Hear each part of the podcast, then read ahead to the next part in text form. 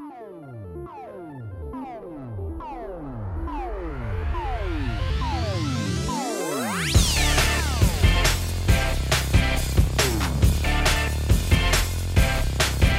Fala pessoal, tudo bem com vocês? Estamos começando aqui o trintésimo episódio, sim, trintésimo, do A Semana em Jogo, a melhor fonte de informação para você saber o que rolou no mundo dos games nessa semana. Aqui quem fala com vocês é o arroba Davido Bacon e comigo hoje e sempre a gente tem o Felipe Lins. E aí, meus queridos amantes de God of War? O Bernardo Dabu. E aí, galera, Vingadores é meio nada a ver.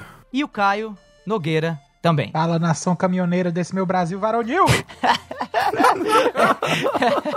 é isso aí. Fica ligado que no episódio de hoje a gente vai ter Versões diferentes do novo COD são o novo desafio da educação mundial de tão confusas que são. Sem porta falsa ou piso que cai, Fall Guys continua atropelando tudo que vê pela frente e é o novo dono da coroa na PlayStation Plus. Integrantes da Master Race celebrem! Segundo pesquisa, PC é a plataforma online mais jogada do Brasil. Opening Night Live, realizado à tarde, bombou. Resta saber se foi de tão bom ou de tão ruim que foi. É isso aí, essas são as principais manchetes do programa de hoje. Mas antes de cair de cabeça nas notícias, vem cá, chega mais. Você já entrou no nosso grupo do Telegram? Seguinte, quem faz parte do grupo do A Semana em Jogo no Telegram pode ouvir a gravação ao vivo de cada episódio, pode também mexer na pauta e de quebra corre a chance de ganhar games de graça. É isso aí. Você curtiu essa proposta? Então acessa aí o t.me barra ASJ Amigos, vou repetir, t.me barra ASJ Amigos e entra pra vir fazer parte desse nosso grupo com os melhores amigos do A Semana em Jogo. O endereço é t.me barra ASJ Amigos. Inclusive, aqui conosco temos três, quatro membros do grupo do Telegram assistindo na verdade, ouvindo, melhor dizendo, ao vivo essa gravação. Então, se você também tiver afim de ouvir ao vivo a gravação do A Semana em Jogo, com todos os, os seus erros, todas as suas maluquices, todas as cantorias que acontecem, mas que não vão para edição e para né, o episódio final, para publicação. A benção de Maria também. Exatamente. t.me barra ASJ Amigos. Tendo feito aí o jabá do nosso grupo do Telegram, meus caríssimos call-hosts, como foi a semana de vocês? Começando pelo Dabu. Essa semana eu joguei o beta de Vingadores. No caso foi final de semana passada, mas está dentro do escopo desses últimos sete dias, né? Desde a última gravação. E que jogo decepcionante, hum, cara. Hum, Na é. moral. Alguém mais jogou o beta? Eu joguei. Não. Eu joguei. Você jogou. Vocês compartilham, na minha opinião? Só, só... 100%. Cara, que desperdício de jogo, cara. É, é só. É. Tipo, eles tinham a faca que eles chamam. São os Vingadores. A gente acabou de sair de Vingadores Ultimato, do, do, da, do fim da saga do infinito. Entendeu? Tá mó hype absurdo por Vingadores no geral. A galera tá, tá chorando por mais conteúdo. Ainda mais agora na pandemia, que não tem filme, não tem porra nenhuma. As séries da, da Disney Plus foram adiadas. Tá, tá, tá realmente uma seca de coisas de super-herói. E aí eles me fazem um jogo que é tipo, cara, é um jogo, é um looter que, tipo, para começar, o loot que você ganha não, não muda nada no seu personagem, tá ligado? Tipo, uhum. você não tem nenhuma, nada que mostre o seu progresso. E a gameplay é chata. Ela é chata. É repetitivo. só você. É repetitivo pra cacete. Você só fica é. aí dando, apertando quadrado, quadrado, quadrado, quadrado, quadrado nos bichos até, até acabar a barrinha de vida deles. Nada muda. É a mesma é. coisa direto, entendeu? Tipo, é, ai, cara, as habilidades são tão meia boca. A única habilidade que realmente é legal é quando você tá jogando com Homem de Ferro e aí você chama a Hulkbuster Entendeu? Que aí você fica com a armadura gigantona e aí você realmente se sente um pouco mais poderoso, porque é uma ult, entendeu? Então ela realmente é poderosa. Mas, tipo, não faz sentido para mim, tipo, ah, não, tem um robozinho aqui furreca. Vem o Hulk, dá um soco no bicho, o bicho tanca o soco. É tipo, cara. É ridículo. Não, tá ligado? É, é muita dissonância de, de, de, digamos assim, de do que a gente espera que esses personagens sejam versus a gameplay, né?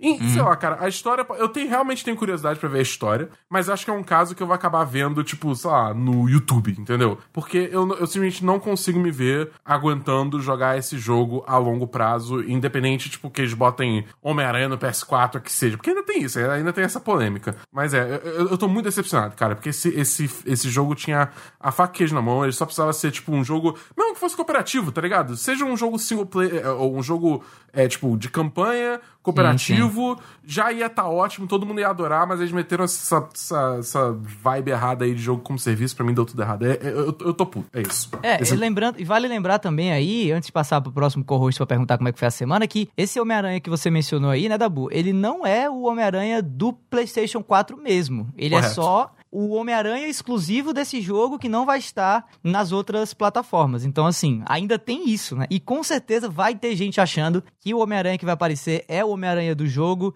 da Insomniac e vai se decepcionar. Eu uhum. espero que a sua semana não tenha sido decepcionante. Ao invés disso, aí, Lee, por isso que eu queria saber de você. Como é que foi essa semana, meu amigo? Cara, na verdade, eu até tava querendo adicionar aqui que o, um dos nossos ouvintes, o André, ele comentou que ele fez uma jogatina nesse miojo do beta do Avengers. Ele jogou apenas 3 minutos e, e já não aguentou Nossa. mais.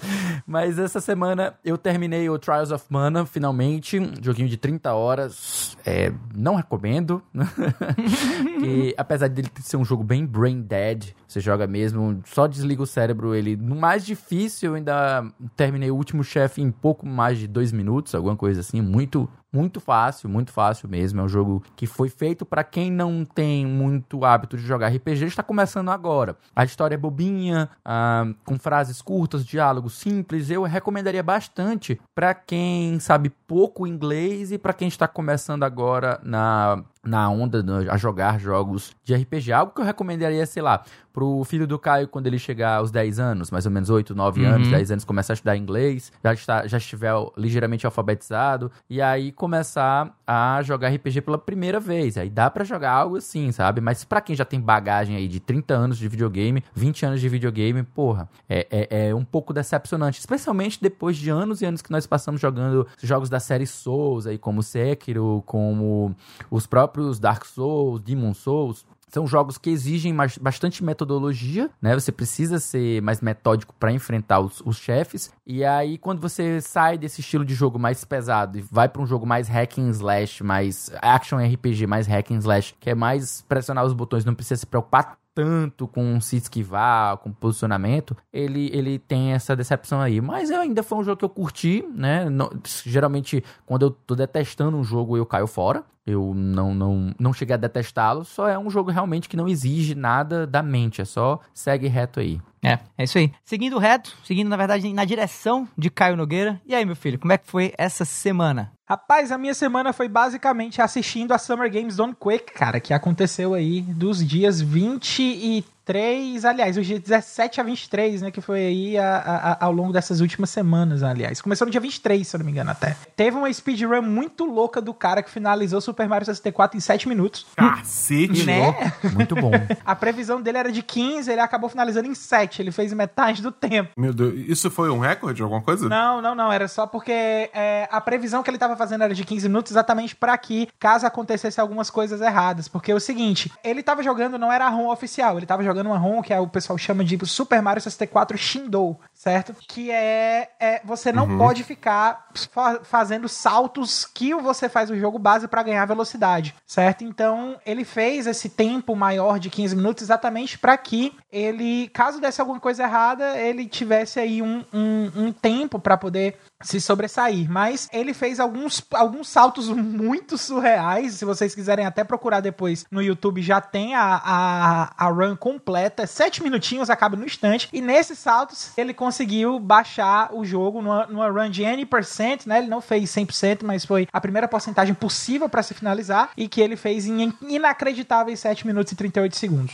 E, Massa. além disso aí, teve várias outras coisas dentro da, da própria Summer Games que foi incrível. Teve um cara jogando Pump que também foi muito massa. Enfim, foi tudo muito bom. Que massa, que massa, que massa. Bom, essa semana foi, para mim, pelo menos, bem punk, né? Eu tô passando por, assim, por uns momentos assim bastante atribulados de coisa para fazer e tudo. Deu ainda para jogar um joguinho que eu não vou revelar aqui. Eu quero que você que tá ouvindo agora no domingo corra lá no Vale a Pena Jogar pra saber qual foi o jogo que eu joguei e zerei para poder escrever a review. Só saibam que foi um jogo muito legal, que eu tava muito afim de jogar e que mexe com uma franquia aí antiga. Na verdade, franquia não, na verdade, é uma propriedade intelectual antiga que não necessariamente tá no mundo dos games. Bom, além disso, outro fato relevante aí, além do que aconteceu conosco, né, nós aqui hosts do cast, foi também que Resident Evil, né, a série Resident Evil de games, sim, da Capcom, vai virar agora a série também da Netflix, né? Medo. Segundo, segundo o que aparenta ser uma foto do próprio roteiro da série, cortesia do vazamento da própria Netflix, que colocou nas suas redes sociais. E para comentar isso, já que, né, se tem uma pessoa que entende de Resident Evil aqui, né, na, na digamos assim, na nossa podosfera, ou então na, na, na esfera de produção de conteúdo no Brasil, né? É a Moni e foi ela mesmo que a gente trouxe, né, do Resident Evil Database para falar um pouquinho com vocês sobre esse né, essa novidade interessante antes a gente realmente entrar nas notícias aqui do Cash. Fala aí, Moni. Olá, pessoal, tudo bem? Aqui é Monique Alves. Primeiramente, muito obrigada, galera, por mais esse convite, aparecer aqui no podcast mais uma vez. Muito obrigada mesmo. Sobre a série da Netflix, pô, galera, olha, eu sinceramente não sei nem o que dizer. Em janeiro desse ano, o Resident Evil Database entrou em contato com a Netflix, que acredito eu, sem saber que se tratava de um produto muito grande, me divulgou uma outra sinopse, porém confirmou que a série estava em desenvolvimento, que havia sim é, negociações de uma série e tudo mais. Então, aquela primeira sinopse eu achava ela bem interessante porque explorava justamente aquilo que eu mais gosto em Resident Evil, que é aquela coisa de conspiração de uma grande empresa fazendo experimentos com pessoas inocentes e o governo americano encobrindo, porque o governo americano sendo o maior cliente de armas biológicas da, da Umbrella. Sabe, eu sempre gostei bastante desse tipo de coisa que a gente via mais nos primeiros jogos da franquia. E eu sinto muita falta disso em Resident Evil hoje. E aí a gente viu agora, né, a confirmação da série, porém com um enredo que tinha vazado no começo do ano e que me fez procurar a Netflix, porque me parecia muito absurdo, me soava como uma fanfic muito ruim de Resident Evil. E no fim das contas, foi esse o roteiro confirmado e eu ainda estou um pouco incrédula. Ele muito esquisito, muito estranho. Tenho todo o respeito pela Netflix, pela Constante em Filme, pelos produtores, pelo roteirista, mas eu acho que não tem nada de Resident Evil nesse roteiro, a não ser filhas de um, de um homem chamado Wesker ou sei lá o que, uh, garotas com sobrenome Wesker. Não sei, não, não me soa interessante, me soa como um repeteco, talvez até alguma ligação com os filmes da Mila Jovovich, que que, com todo respeito à Mila, alguns deles são muito ruins e teve um desfecho muito ruim naquele capítulo final. Mas vamos ver, né, o que, que vai dar dessa série. Eu quero sempre manter a esperança de que tem coisas boas por trás disso. Então vamos aguardar. E, claro, fico muito feliz toda vez que um novo produto de Resident Evil aparece no, no mercado, porque eu acho que isso ajuda a popularizar a franquia. E se a gente hoje vê camisetas de Resident Evil em qualquer evento otaku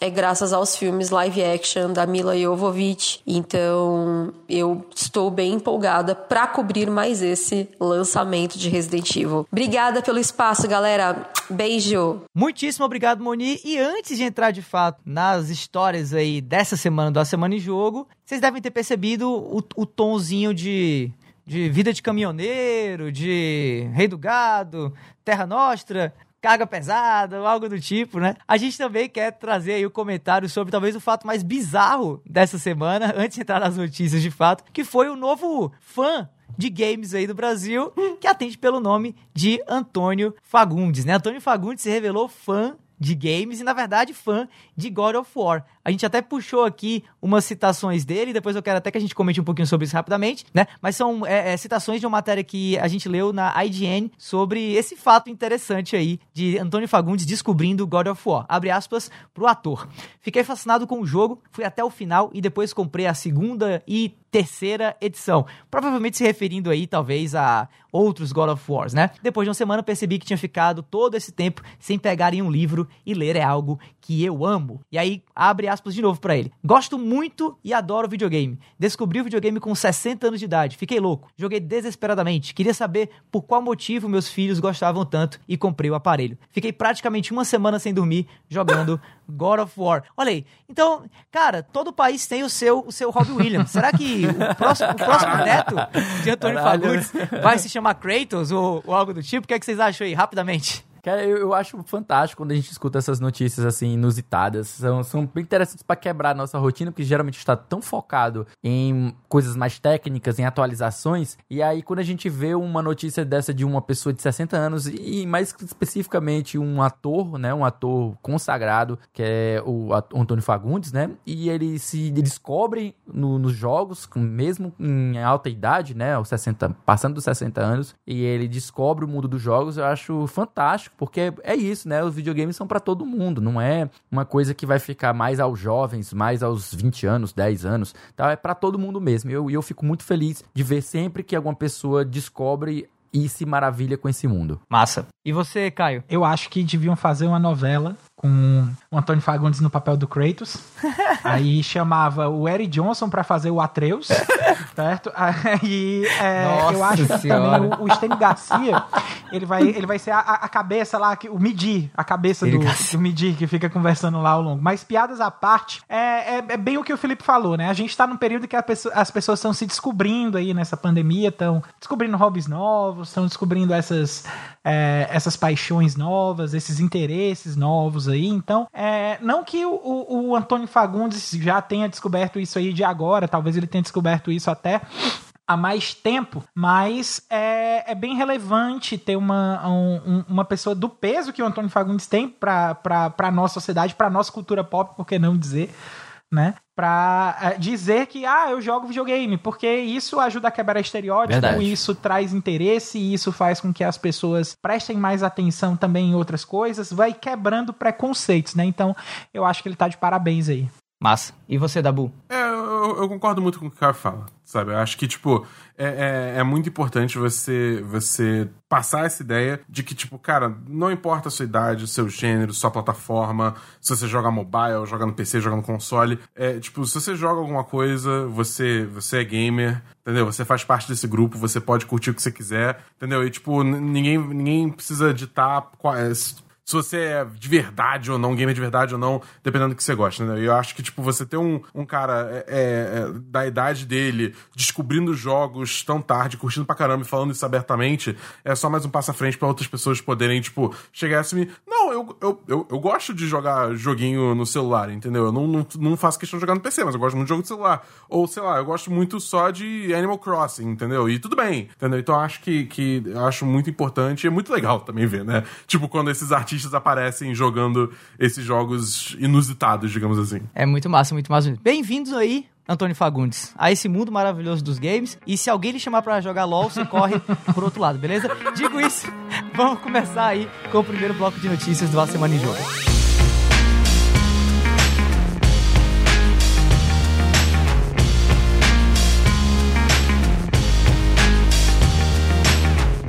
Bom, vamos nessa então, começando aqui de fato com o primeiro bloco de notícias, falando de Call of Duty, mais especificamente Call of Duty Black Ops Cold War, matéria do Jorge Henrique do Windows Club. Capas de COD Black Ops Cold War contém várias diferenças entre versões do Xbox Series X e PlayStation 5. Vamos ler rapidamente aqui a matéria.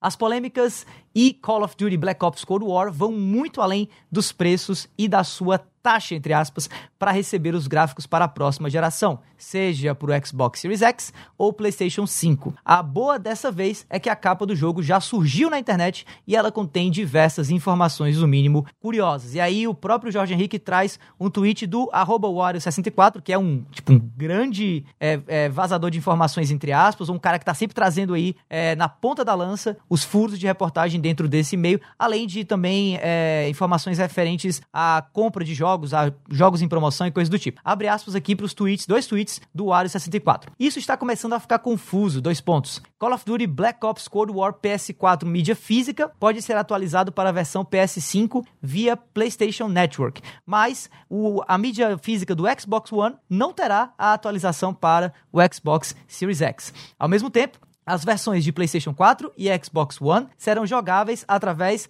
da retrocompatibilidade. Acho que esse é inclusive o motivo do rótulo otimizado na, na, na versão para Xbox One. E para mais confusão ainda, o PlayStation 5 físico, né, a mídia física de Black Ops Cold War, não pode ser reproduzido no PlayStation 4, enquanto a versão para o Series X pode sim ser reproduzida em Xbox One e também no Series X. Né? Você pode usar nas duas versões. Mas ainda não está claro se esta é a versão aprimorada do Xbox Series X ou apenas é, uma versão atual, digamos assim, da geração que vai possível ser né, jogada também aí no console é, da geração anterior. Meus amigos, é uma confusão maluca. Eu mesmo li essa matéria umas duas, três vezes e ainda não consegui fazer sentido 100% dela, tá? Eu vou talvez jogar aqui pro cara mais coerente que eu conheço, que é o Felipe Lins, para ele explicar, ou tentar explicar um pouco aí, essa maluquice por trás dessas múltiplas versões de Call of Duty Black Ops Cold War. Fala aí, Lee. Seguinte, toda vez que a gente está perto de uma mudança de geração, a gente sempre tem essa questão de transgeração, né? Um jogo que vai sair de uma geração e que também pode ou será portado para a próxima geração. Isso acontece bastante no, no nosso, no nosso mundo aí de jogos e toda geração sempre tem isso acontecendo. Principalmente jogos que são, entre aspas, remasterizados, que recebem um update gráfico e são relançados, custando novamente o preço cheio. Nessa nossa geração agora, a gente está tendo nessa nova esta novidade que seria a atualização por meio de uma taxa para a nova geração. Eu vou ser bem bem é, taxativo e bem prático, que eu não acho isso, apesar de a primeira mão, primeira vista, você achar isso muito escroto, eu acho isso ok. É, para mim é melhor do que você ter de comprar o jogo novamente no novo console, como por exemplo aí, quem comprou no Wii U, comprou o o Mario Kart 8 e aí depois a Nintendo veio e lançou o Mario Kart 8 Deluxe para o Switch sem dar uma cópia ou sem oferecer uma, uma atualização mais barata para quem comprou no Wii U. Mesma coisa aconteceu com o próprio The Last of Us, né, que saiu no PlayStation 3 e quando veio para o PlayStation 4 eles lançaram uma nova versão do jogo remasterizada, custando novamente preço cheio. Eu acho que é até uma ideia bacana você pagar um preço menor para ter essa atualização e sinto que é essa ideia que eles estão querendo vender agora com essas atualizações, tanto no Control, que a gente viu aí, como estamos vendo agora no Call of Duty. Agora, sendo um pouco mais dentro, espe especulando e falando um pouco mais sobre o jogo, eu acho que a série Call of Duty, ela sempre ela é muito focada no momento. Ela é uma série que ela vende um pouco menos pela sua campanha, mas muito mais pelo seu multiplayer. E aí o que acontece é, como no momento agora, a gente está falando ainda da transição e a gente também está comentando sobre o, alto preço que os novos consoles vão sair, então faz sentido você comprar agora, jogar bastante, jogar multiplayer e caso você queira continuar jogando, você tem uma taxa um pouco extra. Apesar de que eu concordo que essa questão dos do, das cópias físicas é extremamente confusa, vai causar muito problema para o jogador, especialmente aquele que quer carregar para o novo console. Mas eu não vejo aí um impeditivo, algo que vai é, causar tanto problema. A gente que está mais de uma maneira crítica analisando os jogos, a gente vê isso realmente muito confuso, que vai dar o que falar falar, mas eu ainda vejo a série muito forte. Acredito que ela ainda vai vender absurdos, como ela sempre vende. Vai fazer muito dinheiro com o seu multiplayer ainda nessa geração. E aí, aquelas pessoas que quiserem continuar vão fazer o seu, a sua compra da sua atualização. Beleza, show de bola. E você aí, Caio, o que, é que acha dessa história? Cara, Call of Duty é um negócio que sempre vende, sempre vai vender muito, né? Agora, o problema que eu vejo para Call of Duty é a própria concorrência que ele tá abrindo dentro dele mesmo, né? Porque se você for parar para pensar, o que talvez seja o first person shooter mais jogado da atualidade é o Call of Duty Warzone, né? Que é um jogo gratuito e tal, que é um jogo que vai ter as foi prometido que vai ter essas expansões, vai ter uma longevidade, inclusive muitos jogadores de Call of Duty se perguntam muito em como é que ia ficar a questão da longevidade do Warzone quando saísse o próximo Call of Duty, né? E agora que a gente tá tendo aí, a gente vem de uma de um meio que um revés aí que o jogador de Call of Duty tá levando. Por que que é um revés?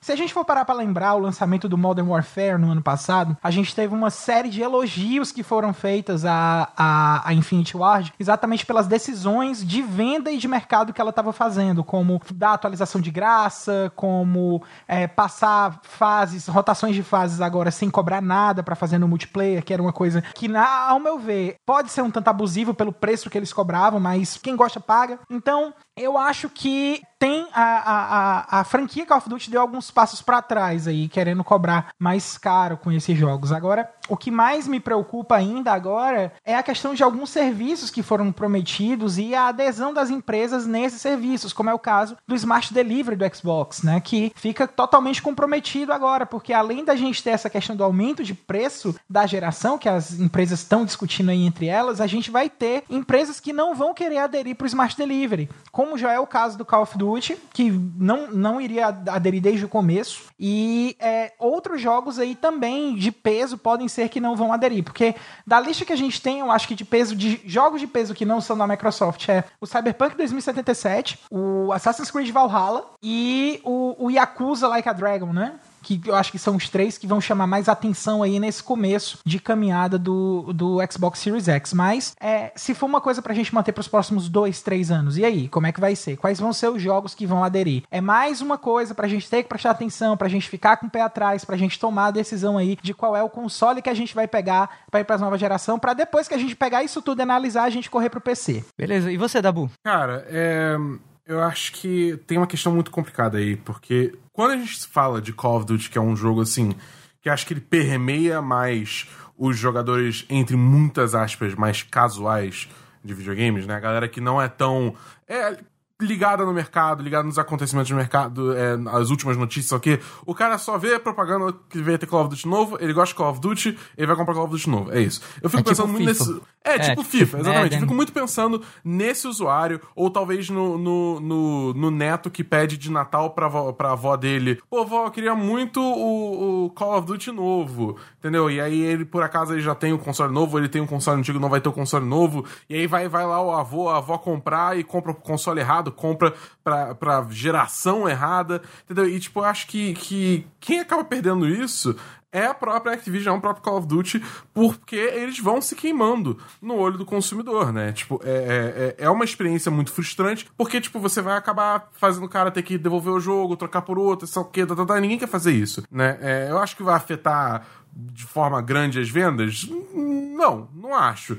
Mas é tipo, é um bagulho tão desnecessário, entendeu? Tipo, o que custava fazer, fazer ter essa transição de gerações, entendeu? É, é, é, o tipo da coisa assim que, que realmente eu fico muito frustrado em ver que é, é, é só é burocracia por burocracia, entendeu? Eu não consigo pensar numa, num bom motivo prático para isso para isso ser dessa forma. Não sei, uhum. talvez de ganhar mais dinheiro, mas ainda assim, tipo, sabe? É, é, então, a minha sugestão seria, a princípio, eu tô achando, eu tô partindo do princípio que a edição digital vai ter transição pra, pra próxima geração, né? Ou uhum. eu, tô, eu tô inventando coisa? Aparentemente, sim, mas não tem. Acho que não há uma confirmação oficial ainda, não. Tá. Então, a recomendação do Dabu é assim: compra digital, ponto. Independente se tiver transição para outra geração ou não, compra digital, porque aí você pelo menos você sabe que você tá para onde você tá comprando com certeza, entendeu? Você não compra é. com a expectativa de ir para outro lugar e aí não tem, entendeu? Porque, tipo, real, eu acho, eu acho que o problema é esse, entendeu? Principalmente num jogo desse nível de permeabilidade é, é, é, pra, galera mais casual, esse tipo de confusão atrapalha muito, entendeu? Atrapalha demais, atrapalha demais. Eu acho muito, muito nada a ver isso. Enfim. É, eu vou dar aqui o, o a minha opinião, tentar sair um pouco da, do caso do Call of Duty e tentar ser um pouco mais contextual ou um pouco mais geral, assim, na situação. Eu acho que isso é o primeiro sinal de algo que vai acontecer muito durante esse próximo ano, que são jogos de distribuidoras com políticas muito específicas e diferentes de outras com relação ao que o que passa para o que passa a ser cross geração ou transgeracional como o Felipe mencionou, o que não passa, o que vai ser um jogo que pode rodar no, no console é, da próxima geração e o que não pode. Eu acho que vai ser uma certa maluquice assim e isso não é só a Activision que vai é, passar, né? Vai pegar Na verdade, todo mundo mesmo. A EA vai ter isso, exatamente. É, Sega vai ter isso. Eu acho que qualquer empresa third party, essa geração, pelo menos no primeiro ano, vai sofrer um pouco com algo que talvez seja para um bem maior, assim, ou no fim das contas para algo positivo, que é esses caminhos tão diversos que Nintendo, Microsoft e PlayStation estão tomando, no Xbox, estão tomando nessa geração. É, eu acho que no o PlayStation 4 e o Xbox One, eles foram eles foram consoles muito parecidos na geração passada, que basicamente divergiam assim a nível de exclusivos e no finalzinho da geração por conta do Game Pass. Mas agora, eu acho que já começa realmente uma nova geração com caminhos muito diferentes de cada empresa com relação a uma série de questões, como por exemplo a retrocompatibilidade, o que é transgeracional e o que não é, o que vai poder rodar e o que não vai poder rodar nos consoles, se você vai poder usar o controle X, Y ou Z, né, é, no, no console 1 ou no console 2. Então, eu acho que é algo que vai acontecer bastante. Se é bom ou ruim, eu, eu não sei. Eu acho que no fim das contas, qualquer coisa que traz confusão, ruído, é ruim. É, eu sempre fico pensando realmente naquela tiazinha, no, no, no na vovozinha, que vai com todo o amor e carinho, comprar um jogo pro, pro netinho e vai entregar o jogo e o netinho, na hora que pegar, e falar: Vó, isso aqui não roda no meu videogame. Mas seu videogame não é Xbox? Não, vó. O meu videogame é um Xbox Series e, e aí vai entrar naquela maluquice toda. E eu acho que isso aí só vai piorar. Realmente, para quem é gamer, assim, ou para quem tá investido na indústria para valer, a coisa vai ser simples. Para quem não tá nisso, que é a grande maioria, vai ser bem complicado. E saindo de um jogo ou de uma situação difícil de entender para um jogo muito fácil de entender e jogar, mas difícil mesmo é de ganhar, né, de vencer, Fall Guys é o jogo mais baixado na história da PlayStation Plus. Matéria do SBT Games, sim, nós vamos até o SBT Games trazer informação de qualidade para você, tá? Sem autor, porque enfim é matéria da própria redação. Vamos lá. Não completou nem um mês ainda do lançamento oficial de Fall Guys Ultimate Knockout e o game multiplayer de corrida de obstáculos já está batendo recordes. O jogo desenvolvido pela Mediatonic e Devolver Digital se tornou o título mais baixado na história da PlayStation Plus. Foi a própria conta da PlayStation nas redes sociais que fez as honras de anunciar o feito. O game superou o número de downloads de outros sucessos como Rocket League e até mesmo os jogos da série Call of Duty. Na PSN, só nas primeiras 24 horas registrou mais de 1,5 milhão de jogadores. Só na PSN, hein? O jogo também está disponível para download para PC através da Steam pelo preço de R$ 37,99 e já atingiu a marca de 7 milhões de unidades vendidas. Cara, é muito louco o sucesso que esse jogo tá fazendo. E mais ainda, a gente vai até. Eu tô queimando um tiquito sozinho da pauta. A gente vai ter novidades sobre esse game já agora na, na ONL, né? Ou no, na, no, evento de abertura, na Open Night Live da Gamescom, né? Mas isso eu deixo para as próximas matérias aí da pauta. Antes eu queria saber do Dabu, voltando para o Dabu. O que é que Opa. você acha disso? Você aí, quase que o nosso representante de, do eSports chamado Fall Guys Ultimate Knockout, né? A estrela do nosso time que não não existe ainda, de Fall Guys do A Semana em Jogo. O que é que você acha disso? É, é justificado isso daí? O jogo realmente tem tudo que parece ter para justificar esse resultado tão expressivo, Dabu? O que, é que você acha? É, primeiro eu gostaria de abrir é, avisando que eu tô aguardando chegar a carta para minha convocação para a seleção brasileira de Fall Guys, qualquer momento. Tá, tô, tô, tô, aguardando aqui, eu tô treinando de forma intensa. Mas, Nossa. cara, eu, eu, acho, eu acho que esse jogo merece todo o sucesso que ele tá tendo, sabe? Tipo, é, é, é quase como se eu estivesse vendo um filho é, tendo sucesso acadêmico e depois profissional, entendeu? Porque eu, eu, vi, eu vi ele lá atrás, quando ela foi anunciada, eu falei, cara, esse jogo, esse jogo tem potencial. Esse jogo tem, tem esse je ne sais quoi, entendeu?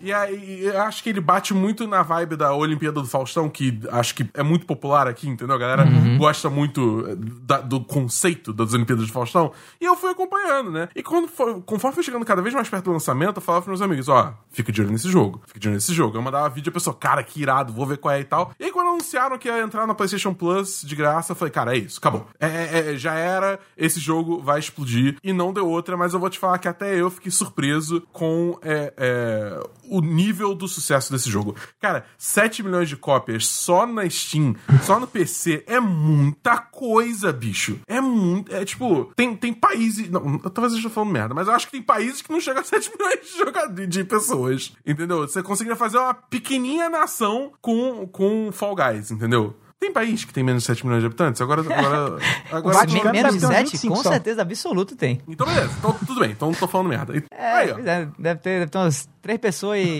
e olha lá, né? É, e você... é só o Papa. é ele que abre e fecha a porta do Vaticano. Exatamente. Toda vez que vai chegar a galera lá pra rezar e tal, ele tem que ir lá abrir a porta, o pessoal toca a campainha, entendeu? Assim que funciona. Vaticano é isso. Muito bom. E você, Eli, tá jogando Fall Guys? O que, é que você achou dessa notícia? Cara, continuo sem jogar o Fall Guys. Eu Caralho, não sou um cara que sou fã de jogos multiplayer, especialmente competitivos. Eu gosto muito de cooperativos. Me chama pra um Monster Hunter que eu vou. Me chama pra um Resident Evil qualquer coisa. Mas cooperativo não é multiplayer? Cooperativo eu vou. Agora, competitivo é, não é muito minha vibe, especialmente porque você não ganha de time. Por mais que você jogue com os coleguinhas, você ainda tá jogando todo mundo contra, sabe? Então, Uhum. Mas- não, mas, é muito a minha, não é muito a minha vibe, não, certo? Eu, Entendi, tipo assim, entendi. obviamente, claro, eu reconheço tudo que o jogo tem feito, eu acho. Eu realmente eu fico muito feliz com o sucesso dele. Eu já arrisco logo, já mando logo a real aqui que nós teremos esse ano mais uma vez um indie de cada jogo do ano, como o Celeste fez. Nós Uhum. teremos o muito provavelmente o, o, Fall Guys aí também sendo indicado. Acho muito, muito provável, especialmente por conta do impacto que ele tem causado. Uhum. Tantas pessoas é, comentando sobre ele, fazendo fanart, os jornalistas jogando, pessoas que não são, não costumam jogar tantos jogos estão jogando e estão falando sobre ele. Então é, é um negócio que mexeu realmente com o nosso ano. É algo que tem feito muito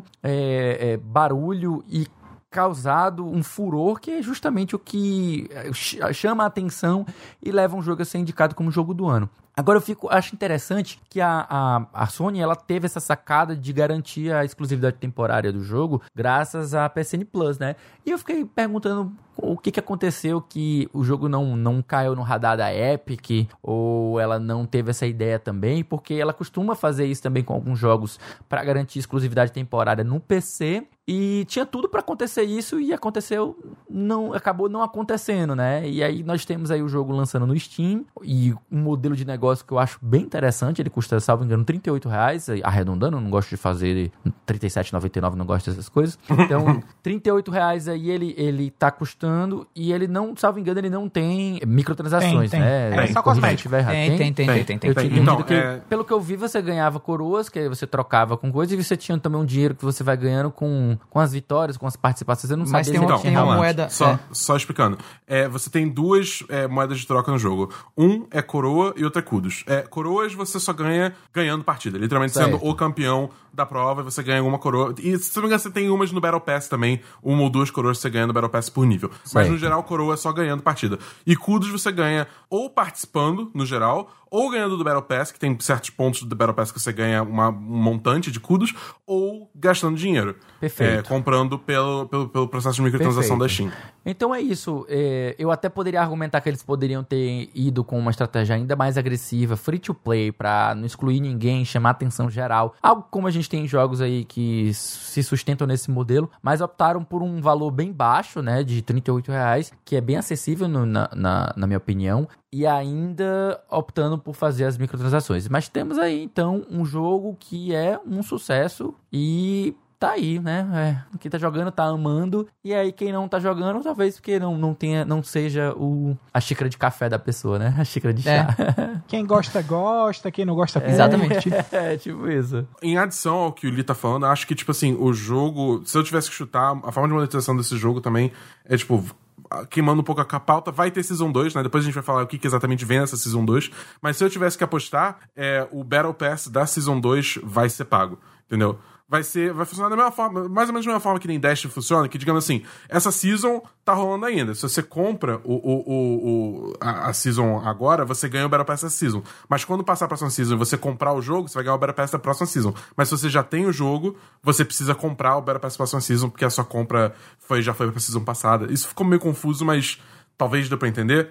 Entendeu? Acho que essa vai ser a forma de monetização, entendeu? Os Battle Passes vão ser comprados ao longo da- de cada temporada, entendeu? De bola. Antes de passar a palavra para o Caio Nogueira, eu queria trazer aqui também a fala de um convidado, o segundo convidado dessa edição do A Semana em Jogo, que é o nosso queridíssimo, já aqui, né, já tá repetindo, já tá quase pedindo música no, no, no- no Fantástico, que é o Pedro Ciarota, apresentador do Meu Playstation e também jornalista de games e dono aí do canal PS Pedro. E também um cara que, assim como o Dabu, tá aí na disputa, tá nesse mercado do esportes de Fall Guys. Fala aí, Pedro.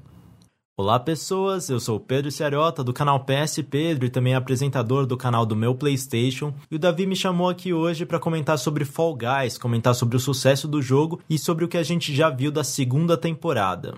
Queria começar dizendo que eu fico bem feliz com o sucesso de Fall Guys, é um jogo que tem me divertido bastante.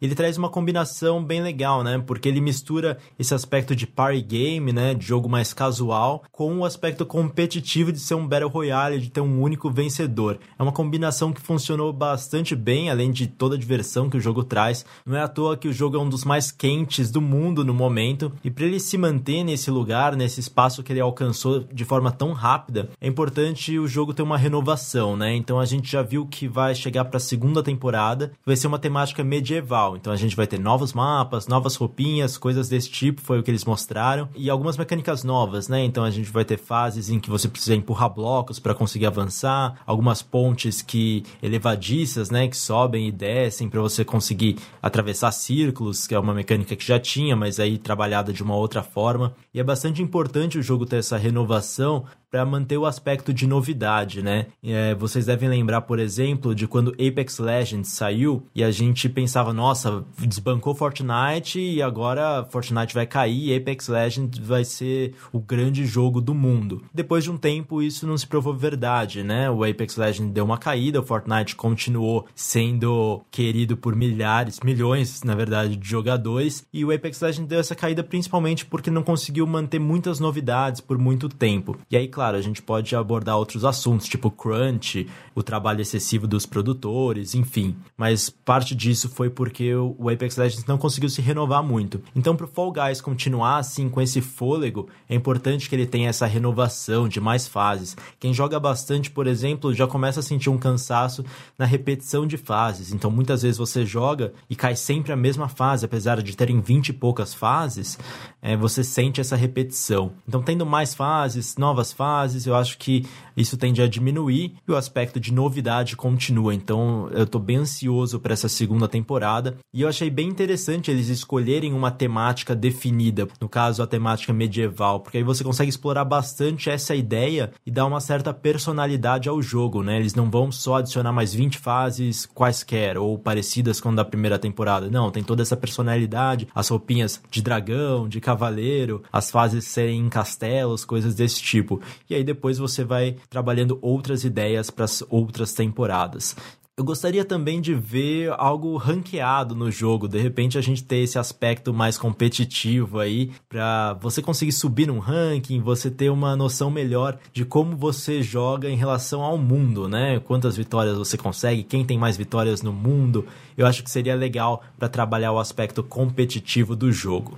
Bom, acho que é isso que eu tinha aqui para falar. Obrigado, Davi, pela oportunidade. E quem quiser conhecer mais do meu trabalho, me segue no Twitter, PCarota, e me acompanha no canal no YouTube YouTube PS Pedro e também no meu PlayStation. Valeu, galera, até a próxima. E agora, antes de passar para o próximo bloco de notícias, Caio, eu quero o seu comentário, mas antes disso ainda, eu quero que você me responda a pergunta que não quer calar. Antônio Fagundes, vai jogar Fall Guys? Vai, e vai ser do time azul, porque o time amarelo merece a morte. ok. Mas falando sério, cara, é, eu acho que Fall Guys vai muito na linha do que o Dabu falou, né? Não só a questão do brasileiro, como o Dabu ressaltou a respeito da questão das Olimpíadas do Faustão, mas o, o, o programa, aquele tipo de programa em que você via pessoas literalmente se, se dando mal em situações engraçadas, em jogos meio esdrúxulos, é, é algo que chama a atenção da gente, né? Porque a, o ser humano gosta de, de, de, de compartilhar a desgraça, nem que seja alheia, né? Então, não, não que, que Fall Guys seja uma coisa ruim, mas, tipo assim, a gente ri com pessoa caindo, a gente ri com pessoa levando bolada na cara, a gente ri com pessoa tentando subir ladeira e sem conseguir, porque a ladeira tá cheia de gelatina. E Fall Guys é tudo isso junto. Traz esse, esse sentimento, mas não só o sentimento da gente rir, mas a gente tem uma forma de participar daquilo ali sem se machucar, sem, sem correr risco e também de colocar os amigos na pressão, né? Porque quer queira quer não, tem as competições que são em grupos, em que você tá competindo junto com seus amigos e que acaba sendo uma experiência muito engraçada. Já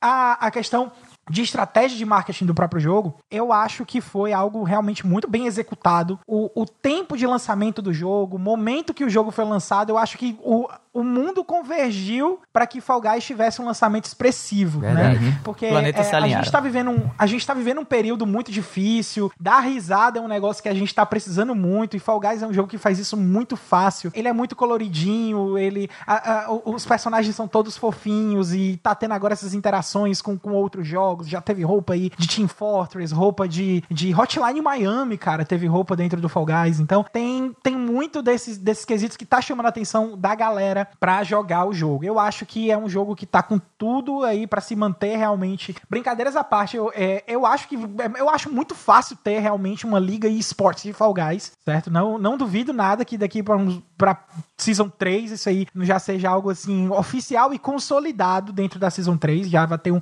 um campeonato mundial, um negócio assim. E eu sinceramente acho que foi a, a melhor grande surpresa do, desse ano. Não sei se realmente chega a levar um jogo do ano, mas a indicação é quase certeza que ela leva. E tá de parabéns o pessoal da Mediatonic, o pessoal da Devolver. Tá todo mundo aí de parabéns aí pelo, pela criatividade de ter pensado fora da caixinha e trazer um Battle Royale tão, tão diferente e tão inclusivo, cara. Meu filho é louco por Fall Guys, cara. O Dante é maluco por Fall Guys. Bom, é isso. Enquanto a gente não sabe se Fall Guys vai ser jogo do ano ou não, bora dar continuidade aqui ao cast que tem muita notícia ainda até o fim desse episódio. Bom,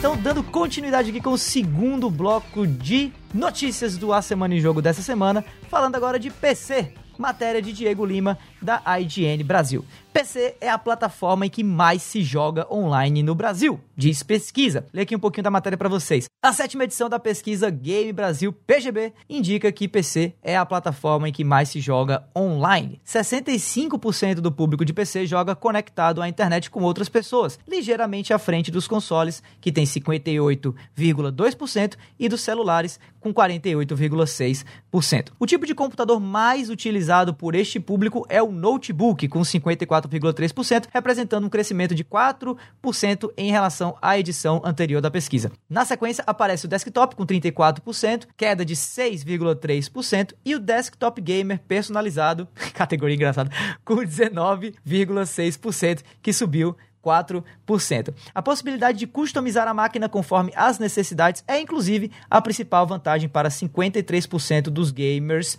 de computador. Lembrando que essa matéria é, inclusive, diferente do que eu pensava, até porque eu achava que ela teria sido feita só lá no, na BGS, na Brasil Game Show, mas acho que como não teve BGS esse ano, né, ela foi realizada pelo CU Group através da unidade de negócios Go Gamer, ESPM e Blend New Research, ouvindo 5.830 pessoas em 26 estados diferentes e no Distrito Federal também durante o mês de fevereiro. E daí eu queria perguntar para o Felipe Lins.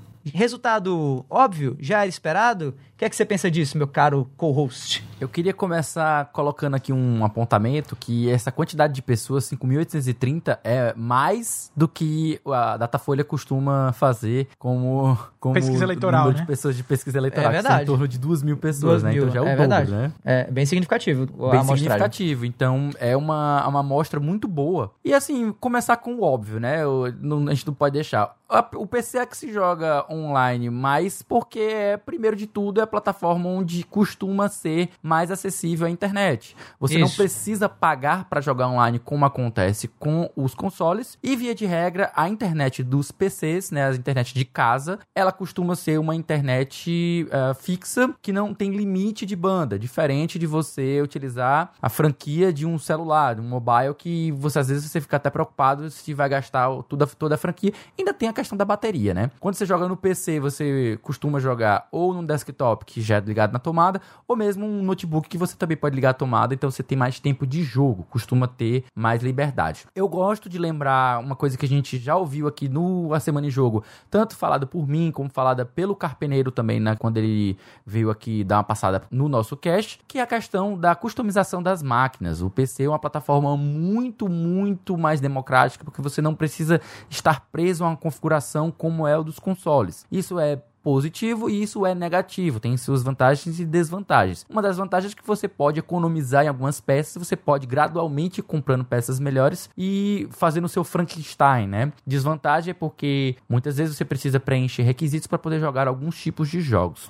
Além disso, a plataforma conta com muito jogo free to play. A gente tem aí League of Legends, a gente tem Dota, tem o Garena Free Fire, fora outros jogos que assumem o modelo de free to play sem precisar você pagar para jogar. Então, isso é uma das grandes vantagens que você tem no PC. E também o que acontece, uma, uma, uma vantagem que eu acho bem interessante sobre os consoles, uma vantagem dos PCs sobre os consoles, é que a gente não costuma ter o problema que a gente comentou lá na primeira notícia. Não é comum a gente ter esse problema de transgeração. Ela não existe no PC. Você não tem, ah, eu vou tô trocando aqui uma GTX por uma GTX mais moderna. Quer dizer que aquele jogo ali ele não vai rodar na antiga ou só vai rodar na nova. Se isso acontecer, é mais por questão de poder gráfico. Isso só vai acontecer quando elas ficam muito desatualizadas. Via de regra, o PC ele é evolucionário. Se você tem jogos mais antigos, você tende a poder rodá-los em melhor qualidade. Diferente de, por exemplo, você jogar um PlayStation 3, um jogo de PlayStation 3 no PlayStation 3 vai sempre ser a mesma coisa. No PC, à medida que você vai evoluindo a sua máquina, você vai jogando jogos anteriores hum, de melhor qualidade, né? Com, com gráficos mais, mais legais. Isso, infelizmente, tem algumas exceções que são casos de remakes, como foi o do Dark Souls 1, que ele foi feito, um remake, e aí cobraram por essa nova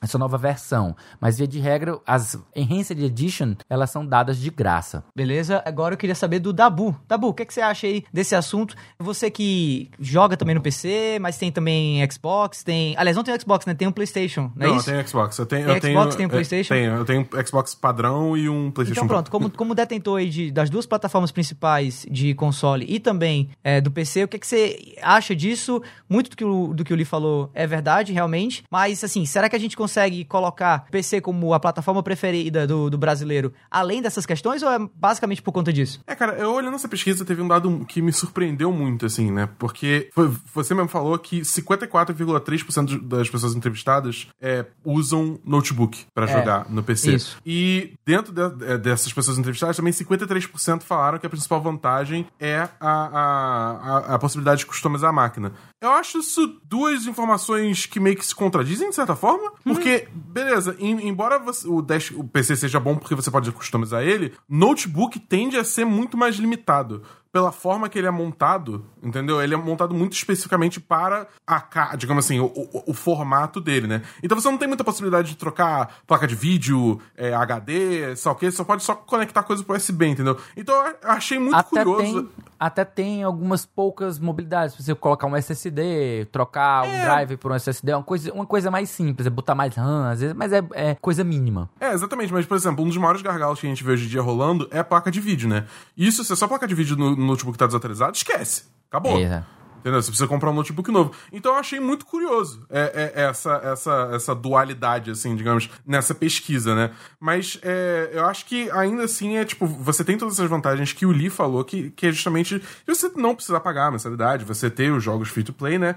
E, e, bem ou mal, eu acho que você tem a questão que jogos continuam ainda sendo mais baratos no PC no geral. Legal. Entendeu? É, é... Eu não quis mandar essa porque ela era manjada, mas ainda é, é uma... mas não deixa de ser um ponto pra muito gente, forte, é né, muito cara? relevante, principalmente com o é dólar nas alturas do jeito que tá. Exatamente. A gente ainda tá vendo um aumento dos preços no PC, mas ainda, o PC continua sendo ainda mais barato que console. Entendeu? E é, então... E é distribuidora para distribuidora, não é uma coisa geral, depende das distribuidoras. Exatamente. Então, tipo assim, a gente tem. Eu nem sei quanto tá na PSN, mas, por exemplo, Fall Guys tá 48 reais no, no, uhum. no PC. Entendeu? É, isso, isso Quanto que eu falei? 48. 48. 48. Desculpa, perdão. 38, tá certo. Fall Guys é 38 no PC, entendeu? Tipo, isso, isso, é um preço, sim, que a gente não vê com tanta frequência aqui no Brasil. Entendeu? A gente teve uma conversa até... Escutem o nosso podcast sobre localização de games com o Hal, que ficou uh. muito bom. Mas é, nesse podcast ele fala, ele fala explicitamente que ele negociou com a Modern Wolf para é, baixar o preço do Necronator quando lançar aqui para ser condizente com a realidade do Brasil, entendeu? Então, tipo, você tem essas negociações que acontecem mais na terra do PC do que na terra do console. Então, tipo, sei lá, para mim faz todo sentido, entendeu? É, sem Legal. contar que, vamos, vamos dizer também que PC também, é, no caso é mais jogado online, mas PC ganha vantagem porque você pode. É, como é que ele falou? Mercados alternativos? É, mercado alternativo. Hum. É, você tem um mercado alternativo para jogos single player que com certeza também é uma influência pra galera você pode jogar no ser PC. Vamos ser Nossa, também fiado para pagamento jamais. Caio, cara, vamos falar um pouquinho de futuro, vamos sair um pouco do, do resultado da pesquisa em si e vamos falar um pouco do que vem por aí a partir desse resultado, a partir dessa, dessa notícia. Será que agora com a nova geração vindo aí com preços provavelmente bastante elevados e o PC se mantendo talvez como algo mais horizontal a nível de custo para o gamer e tal, é capaz que a próxima edição dessa pesquisa traga uma, um percentual ainda maior de pessoas que preferem o PC ao invés do console para jogar online? Eu vejo uma tendência para isso sim, meu caro amigo Davi, porque se você voltar até ao meu primeiro comentário desse podcast, eu finalizei dando indireta aí de que PC vai ser a, a, a plataforma de escolha do, do, do gamer